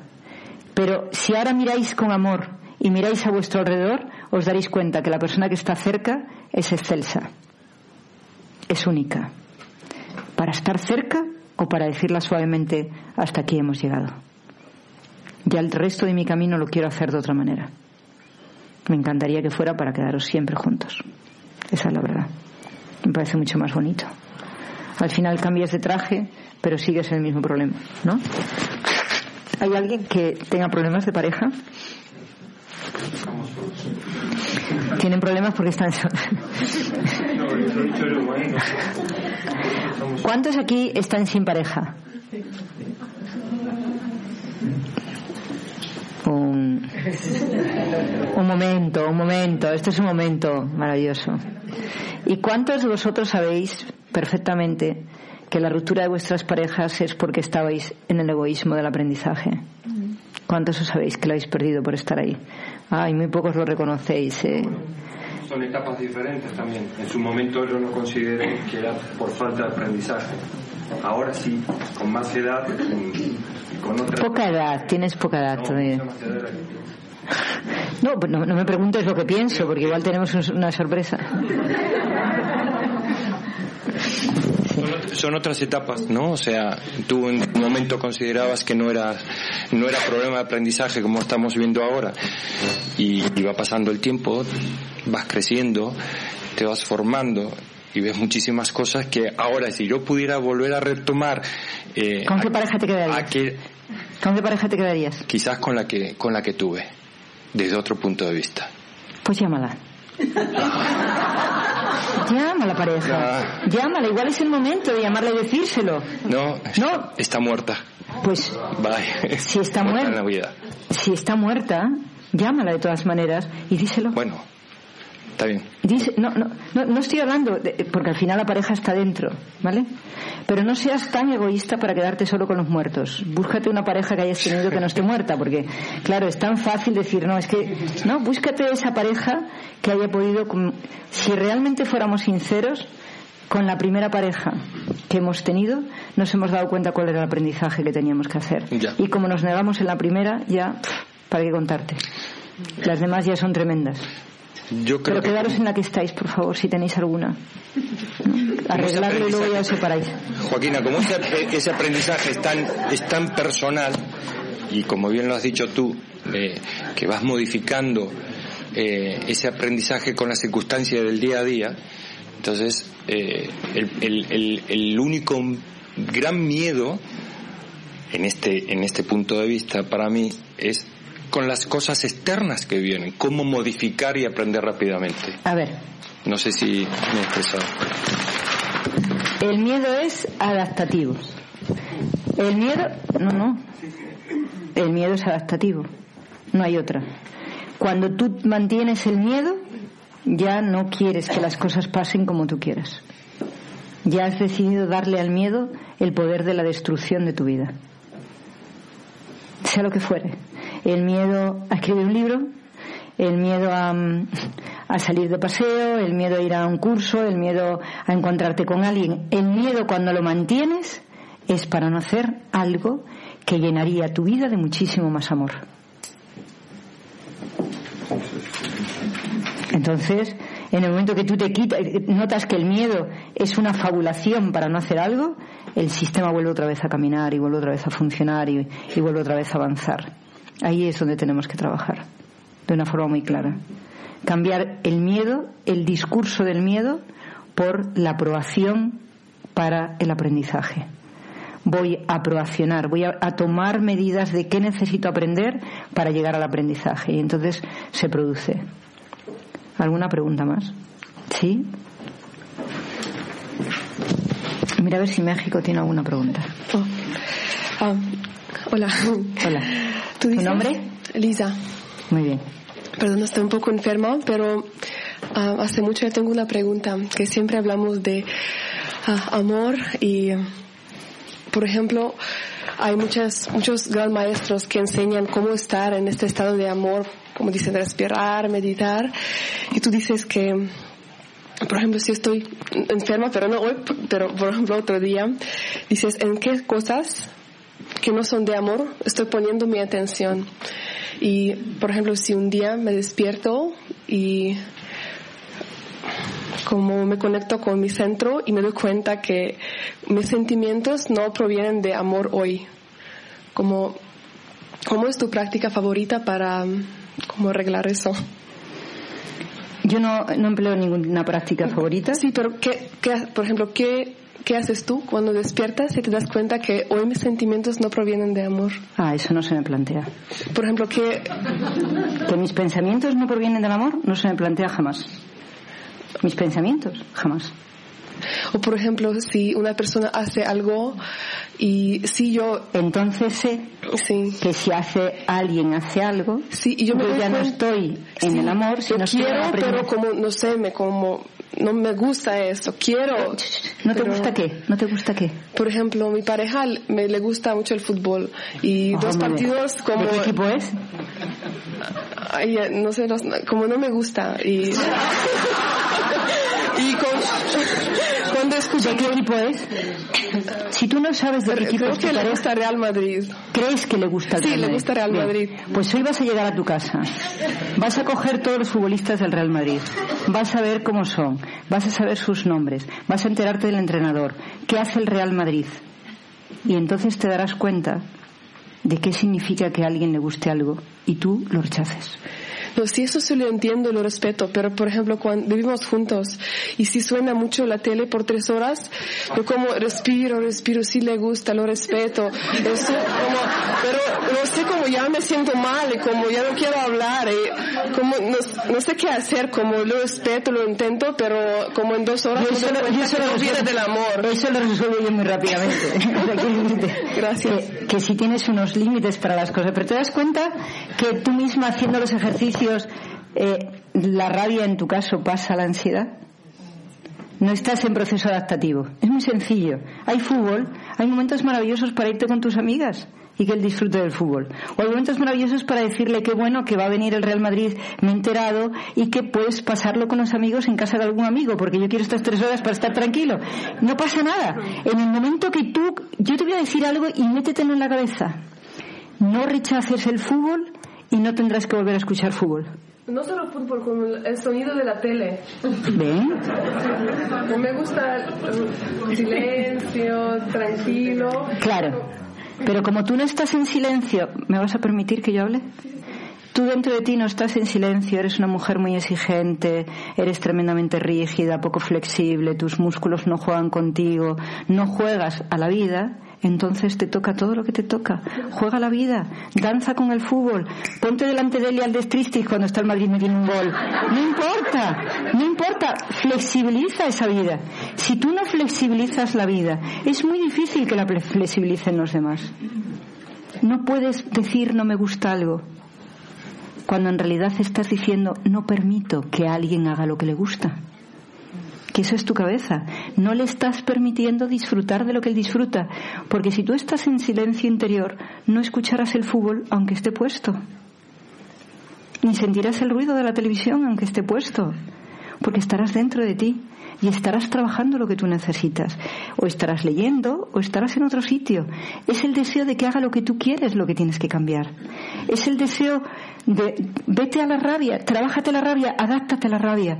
No todo el mundo puede ser igual. Y es más, cuando tú comprendes, evidentemente yo no estaría tres horas escuchando fútbol. Pero hay tantas formas de proponer a la persona que le gusta el fútbol. ¿Le has regalado alguna vez unas entradas para ver el Madrid-Barcelona? ¿Se las has regalado alguna vez? Él a mí. ¿Se las ha regalado tú alguna vez? ¿Le has hecho una propuesta de lo que le gusta a él? No. La haces rabiosa para ganártele, no, no la haces de forma auténtica. Todas las personas que tenemos algo que no nos gusta, al lado tenemos a quien nos lo hace comer de todas las maneras posibles cuando no hay flexibilidad. Cuando no hay flexibilidad es imposible todo. Y tú estás ahí contenida. Ponte en striptease, baila en striptease, no cuando una Cristiano Ronaldo gol porque igual te tenéis un problema grave. Pero actúa, juega, siéntate a su, a su lado y consigue leer aunque esté el fútbol. Y verás cómo lo baja. O verás cómo se pone auriculares. Verás su cambio simplemente desde la aceptación. Y si es tan duro de mollera que no cambia, es el momento de empezar a conciliarlo. Es el momento de decirle todos los días el fútbol, hoy todavía no lo soporto. Busquemos una solución. Todos los días tres horas de televisión, hoy por hoy no lo soporto. Busquemos una solución.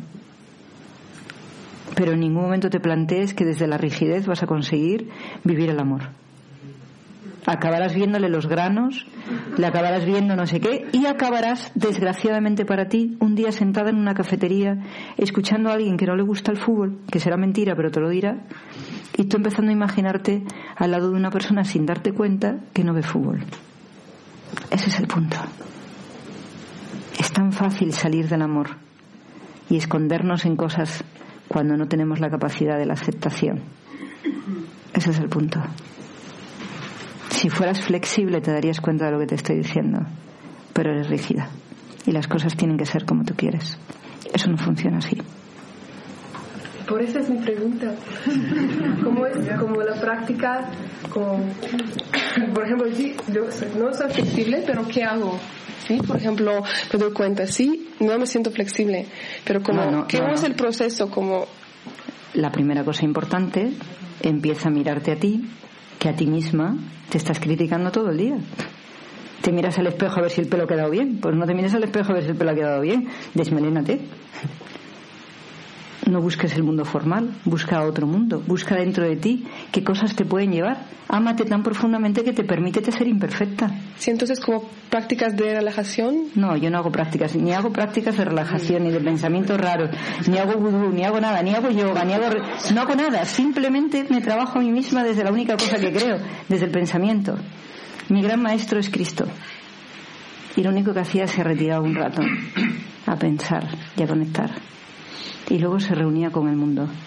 Y se reunía con el mundo porque en el mundo están las respuestas. Cuando uno se retira a meditar es porque quiere huir de su propia realidad. Medita en el ruido de las personas, porque las personas somos ruidosas. Piensa en el amor que puedes inundar cuando eres capaz de estar ante el ruido y tú seguir serena. Esa es la realidad.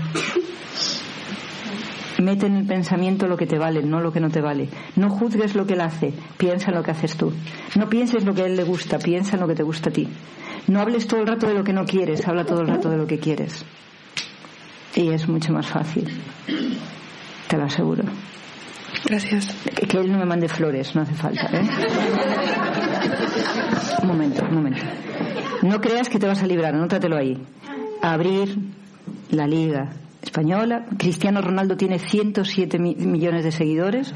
Le miras cómo es, miras a Bale, miras a Isco. Eh, sí, sí, sí, ves cómo son y empieza a darte cuenta de que hay algo ahí que a él le atrae. Y no pasa nada. No te tienes que hacer una persona de fútbol. Como no te tienes que hacer una persona de tenis, ni te tienes que hacer una persona de golf, ni te tienes que hacer una persona de nada. Sino que a ti te encantaría que él te escuchara tus cosas, pero no quieres escuchar las suyas, porque las tuyas son profundas y las de él son de la tierra, banales. Es que el, el fútbol, la televisión, tú ahí tan grande, ¿no? Esa es la cuestión. ¿no? Anótate que te den mi email, que te den mi email para que me escribas mañana cómo es cristiano, cómo es, cómo es cada uno de ellos. Ya. ¿vale? Y que cuando estés delante del fútbol, ah, cristiano, ¿verdad? Y de pronto se va a desmayar. Ya, ya conozco todo. Ah, y entonces, Solo digo que tres horas es demasiado para él. bueno, el fútbol dura, dura 90 minutos, no dura tres horas. Y luego FIFA. Claro. Eh, ¿Te has parado a pensar que quizá tú no le entretengas?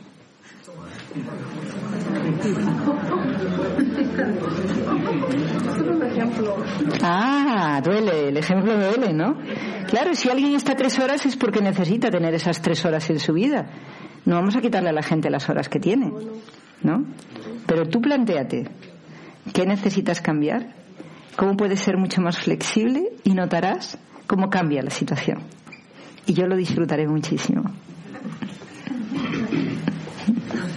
Que nadie piense que yo veo el fútbol, porque no lo veo, pero me conozco muchas cosas de fútbol. Una mm, pregunta muy... ¿De qué equipo eres tú? ¿Yo? Del Madrid. No puede ser todo el mundo perfecto, ¿eh? Vale. La- una, una tontería de pregunta, ¿no? Se Yo me, yo es del Bilbao. Ah, vale. Está muy bien. Vale. El no volverse a enamorar es eh, no ser flexible Yes. o quererse demasiado. A sí mismo, No amarse a sí mismo. No. De hablar No existe el amor demasiado. El amor no tiene niveles. El querer tiene niveles. El amor no tiene niveles. ¿De acuerdo? O sea que cuando tú amas, amas. El amor no es un estrato de tengo cinco de amor o diez de amor. Amor es amor. Es amor infinito, es amor total. Lo que es importante es que cuando no te quieres volver a amar es porque piensas que la siguiente persona no va a cubrir lo que dejó la otra. Y eso es el egoísmo puro, ¿vale? Eso es pensar que no hay nadie que tenga esa cualidad para llenarte a ti. Y todo el mundo tiene unas cualidades maravillosas. Plantéate, el amor lo voy a encontrar siempre porque la persona es amor y yo también, y el aprendizaje yo decido cuál quiero hacer. Y si tú decides cuál quieres hacer y quieres un aprendizaje positivo, no tendrás ninguna dificultad. Esa es la diferencia. ¿No? ¿Te apetece probarlo? Estaban todas dispuestas ya, ¿eh? No, es que. No, no. Mucho miedo. Sí. No, ese no es mucho miedo, no existe. Es miedo o pánico. O desesperación o angustia. El miedo es miedo, ¿eh? Pánico. Perfecto. Pues si tienes pánico, la dificultad es que el aprendizaje que te llegue, que te acabará llegando, no va a ser positivo. Esa es la realidad. Los aprendizajes son de salud o son de enfermedad. Los de salud es porque haces las cosas llenándote de ti, comprendiendo y funcionando. Y los de enfermedad son porque no quieres comprender, porque no, no estás en esa disposición. ¿vale? ¿Alguien más quiere preguntar? Sí, ¿no? Avanzamos un poco más. ¿Vale? Pues trae- traéis las preguntas. Bien. Hablamos de del amor y en realidad la forma de amor en la tierra es el perdón. Porque el amor excelso solo lo puede vivir Dios, ¿no? Entonces, o solo es experiencia de Dios. Cuando nosotros hablamos del amor, hablamos del perdón, que es la eliminación absoluta de cualquier tipo de juicio, etcétera, y sobre todo de actuar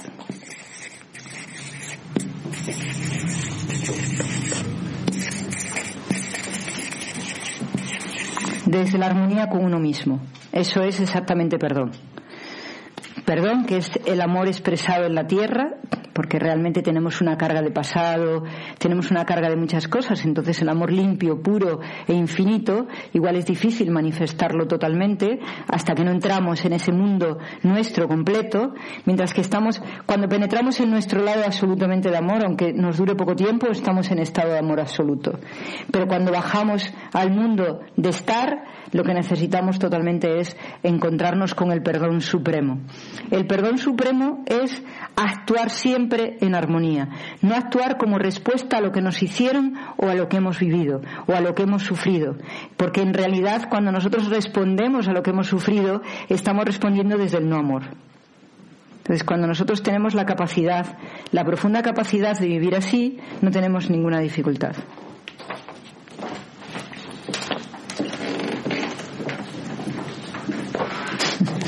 Esta pregunta es muy buena, la, la contestaré, la contestaré. ¿Vale? Entonces, vamos a ir a todo lo que hemos visto durante todas estas semanas que hemos estado juntos.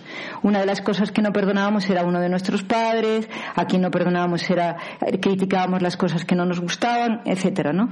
Entonces, cuando nosotros estamos en el rencor, estamos fuera de la armonía y cuando estamos en el perdón, estamos en la armonía. No se trata de perdonar a alguien porque nadie nos ha hecho nada.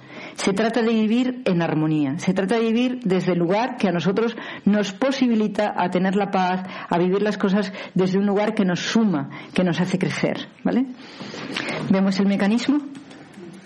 Estoy en el amor, bajo al mundo de las relaciones humanas, donde siento que estoy separado. El perdón es actuar desde la armonía y todo lo que encuentro a mi alrededor, todo lo que encuentro a mi alre- alrededor, que yo no lo sé hacer igual y yo quiero aprenderlo, es aprendizaje positivo. Ese es el camino del amor que yo propongo en el día de hoy para salir de la culpa. No es que yo sé que esta relación es kármica. Uf, qué chungo. No sé quién es el karma, si la relación o tú. ¿no? No hay relaciones kármicas, no hay relaciones. Lo que sí hay es situaciones donde tú estás aprendiendo de forma negativa Y tú de pronto te das cuenta que ves lo que ves al lado te resulta negativo. Pero tú sabes que es que tú estás negativo. No es que la persona te venga a enseñar nada negativo. Tino, ¿cómo lo llevas? Porque te veo ahí que necesitas quitarte las gafas cada X rato. No, para escribir, cuando tomo notas. No, eh, cuando estás hablando de no aprender de lo negativo, pero sí me sirve para no repetir esas pausas de comportamiento, ¿no? No sé si me, eh, Pero supongo que ya no las repetías, ¿no? Porque no son tuyas. Supongo, supongo, ¿no? Porque si, si dices, si dices, no, si tú, pi- tú coges, imagínate que tienes a tu pareja, ¿vale? Imagínate que tienes a tu pareja y tu pareja es A, de amor, ¿vale? O sea, y tiene todo el perdón delante y es fantástica. Pero comete un error y tú dices, ay no, esto es para yo no repetirlo. Pues ya no lo repetirías, ¿no? No es tuyo, es de ella. Claro. Mm. Te disculpas de tu error diciendo que es suyo y que tú estás ahí para no cometerlo. Claro, ya, pero esa no es la cuestión. No se trata de que mires el error del otro. Lo otro lo he entendido perfectamente. La criticabas a la persona, ni se te ocurra volver a criticarla. Ni se te ocurra volver a criticarla. No se puede criticar a las personas y decir es que estoy aprendiendo. Que, que su- suena tan feo, ¿no? Estoy aprendiendo mientras que te critico. Pues no, eso no funciona. Eres mi maestro para la crítica. Queda fatal, ¿no? No, no vale. Eso no nos vale. Entonces, todo lo bueno de esa persona, mm, anótatelo en el cuaderno. Ponte las gafas y anótate en el cuaderno. Todo lo bueno de esa persona es lo que yo tengo que aprender. Y lo malo es de ella. Pero ya si dices lo malo tenemos un problema, ¿eh? Porque ya lo has visto malo. Bueno, era una forma de... Mm, un momento, un momento, ese momento lo tenemos que pillar al vuelo, ¿vale? Todo lo que no es nuestro es del otro. Y lo que es del otro es su situación personal con lo que quiera vivirlo. Y además, tú lo ves malo porque tú decides que lo bueno es lo tuyo. Te pasa como a la nena. ¿No? Hay que poner carteles. Uno pone carteles y dice, yo llevo un cartel. Si tienes perro no eres mi pareja. Si fumas no eres mi pareja. Si bebes alcohol no eres mi pareja. Si no crees en Dios no eres mi pareja. Pues ya no tengo a nadie, estoy sola, ¿ves? Porque hay gente que quiere perro. John cada X rato me dice, ¿y esto para un perro? Y le digo, John, ya has hablado demasiado de un perro, me empieza a preocupar. No, es que hay que traer vino para los amigos. Uh, ya me empieza a preocupar. Para los amigos el vino, si no lo bebes tú, ¿sabes? Entonces tú pones el cartel y ya no pasa nada. Jesús tenía tantos carteles que estuvo solo. ¿No? Eh, que si te ponía el cartel. Vas a estar conmigo solo hasta los 33. Voy a morir en la cruz y vas a sufrir. Pues claro, con tanto cartel, ¿quién se acercó a él? Los que querían sufrir nada más, ¿no? Esta es la cuestión. O sea, tenemos que darnos cuenta del cartel. No, no nos riamos, que es, real. O sea, ¿qué pasaba? O sea, tú, tú imagínate, ¿cuánto, ¿cuánto ha sufrido Mandela en pareja? No puso el cartel de yo voy a dar mi vida por, por Sudáfrica. No lo puso. Pues todas las mujeres le dejaron. Esa es la cuestión. ¿Qué puso Gandhi? Vamos a sacar a los ingleses de aquí juntos. Pues lo sacaron juntos. Y cuando él se murió siguió ella. Los carteles son muy importantes. Pones el cartel y ya consigues separarte de todo lo que no te funciona. Porque llevas el cartel puesto, llevas el cartel de lo que es importante para ti o no. Pero si fuiste un día al Real Madrid y sonreíste, pues ya creyó que es que quería ju- ver el fútbol toda la vida, porque la gente somos así. ¿No? Hay gente que va a bailar la bachata, ¿vale?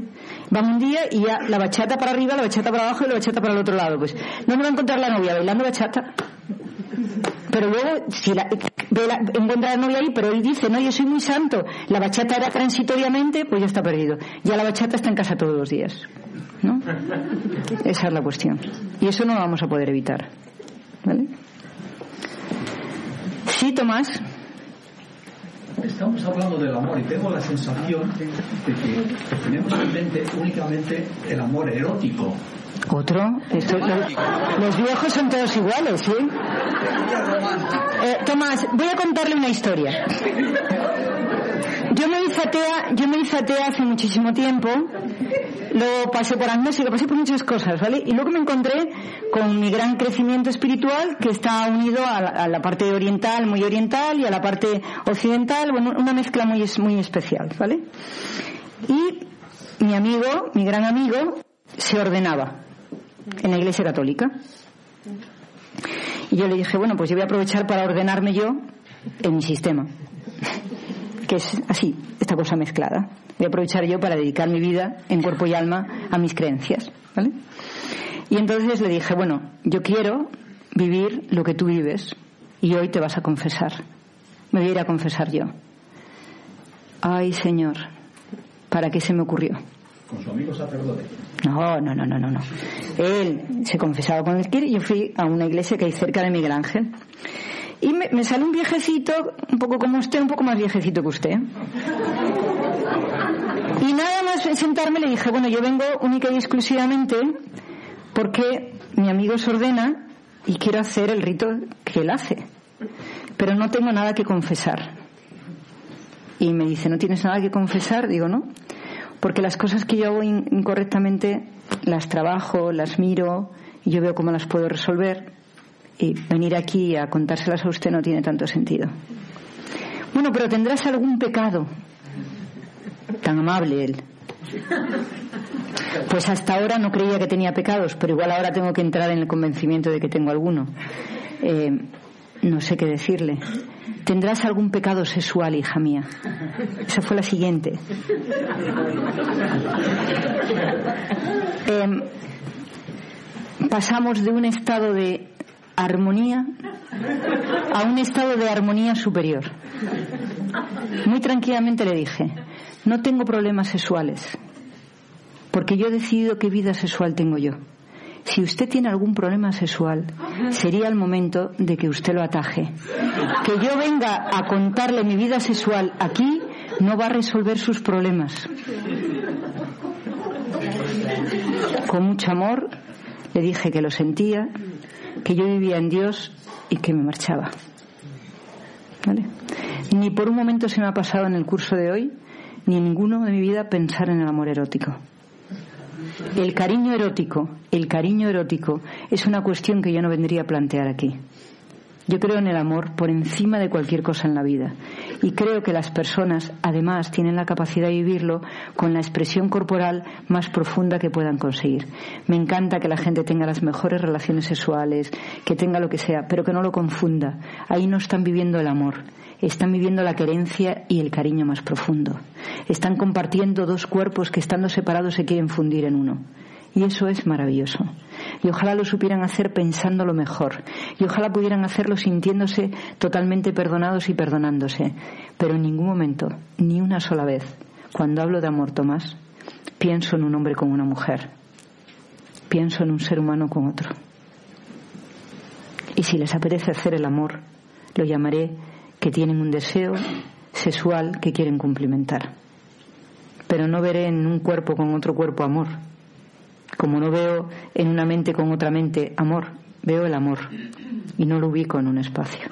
Así que no sea pillín, pillín, que le he visto. Le digo lo que a mi sacerdote querido. Si usted quiere hablar de su vida sexual, hagámoslo en privado. Pero hay una pregunta antes de separarnos que me gustaría contestar porque me parece buenísima. ¿Cómo parar los pensamientos de pánico? Parece que van por libre. No existen pensamientos de pánico, existen percepciones de pánico. Y las percepciones de pánico nosotros las convertimos en un pensamiento. Son las percepciones emocionales las que tienen sentimientos. El cerebro no tiene sentimientos, es decir, perdón, el cerebro. El pensamiento y la mente lo que tienen son ideas y esas ideas las convertimos en cosas. Entonces, cuando nosotros tenemos una tortura es porque nuestra emoción está torturada y tenemos que ver qué expectativa tenemos con respecto a la emoción, no con respecto en ningún momento al pensamiento. Nunca vamos a tranquilizar el pensamiento si queremos tranquilizar el pensamiento. Tenemos que determinar esa emoción que está escondiendo o que no quiere aprender la emoción y entonces el pensamiento se tranquiliza. La obsesión siempre se produce en estado defensivo, nunca en estado adaptativo. En estado adaptativo siempre estamos con la mente limpia y la mente tranquila. En el estado defensivo estamos obsesionados y perdemos el control de nuestro cerebro y de nuestro pensamiento. Entonces, me gustaría que supiéramos que el pánico forma parte de nuestras percepciones emocionales, no de nuestras percepciones mentales, porque la mente no percibe, sabe o no sabe. Y el pensamiento sabe o no sabe. Y el pensamiento construye desde sus ideas acciones a las que lleva término. Y cuando eso lo rompemos es porque no queremos trabajar sobre una emoción, no sobre un pensamiento. ¿Ha sido bueno para ustedes estar aquí hoy? Eh, ¿Me pueden decir algo antes de que me vaya que no sea gracias? O sea, ¿me pueden decir que han podido aprender, qué se llevan, cómo van a funcionar esta semana? ¿Alguien quiere.? ¿Sí? Tenemos dos, preguntas. Eh, ¿puedo, A ver, tienes acceso a una pregunta. A una, solamente una. Elige una. Ah, pues, eh, ah, perdón. Eh, ¿Me podrías comentar cómo fue la, la, vida de Jesús, o sea, tu, tu mentor Cristo? O sea, cómo, ¿cuál fue la etapa de la juventud? César, las preguntas que llevan a que yo esté una hora contestando son propias de que estemos en otro lugar. La vida de Jesús es una vida para mí, y hablo para mí con todo lo que he leído y he estudiado sobre él, que ha sido muchísimo, es una vida de un ser que viene a querer cambiar una serie de cosas y trabaja a través de ella con una serie de experiencias como las tuyas. Las experiencias de él están dedicadas permanentemente a enseñar el amor, y las experiencias nuestras igual están dedicadas a enseñar el rencor. Pero para mí es una mente igual que la tuya. Si tú ahora analizas tu vida, te darás cuenta que lo que tú decides aprender o lo que decides vivir, tú marcas el territorio, marcas las personas con las que te encuentras y marcas todo. Y cuando ya lo necesitas, desaparecen. Siempre los connecting dots o los puntos de inflexión son sobre lo que quieres. Él quería trabajar la muerte quería trabajar la muerte y la vida y toda su vida fue muerte y vida.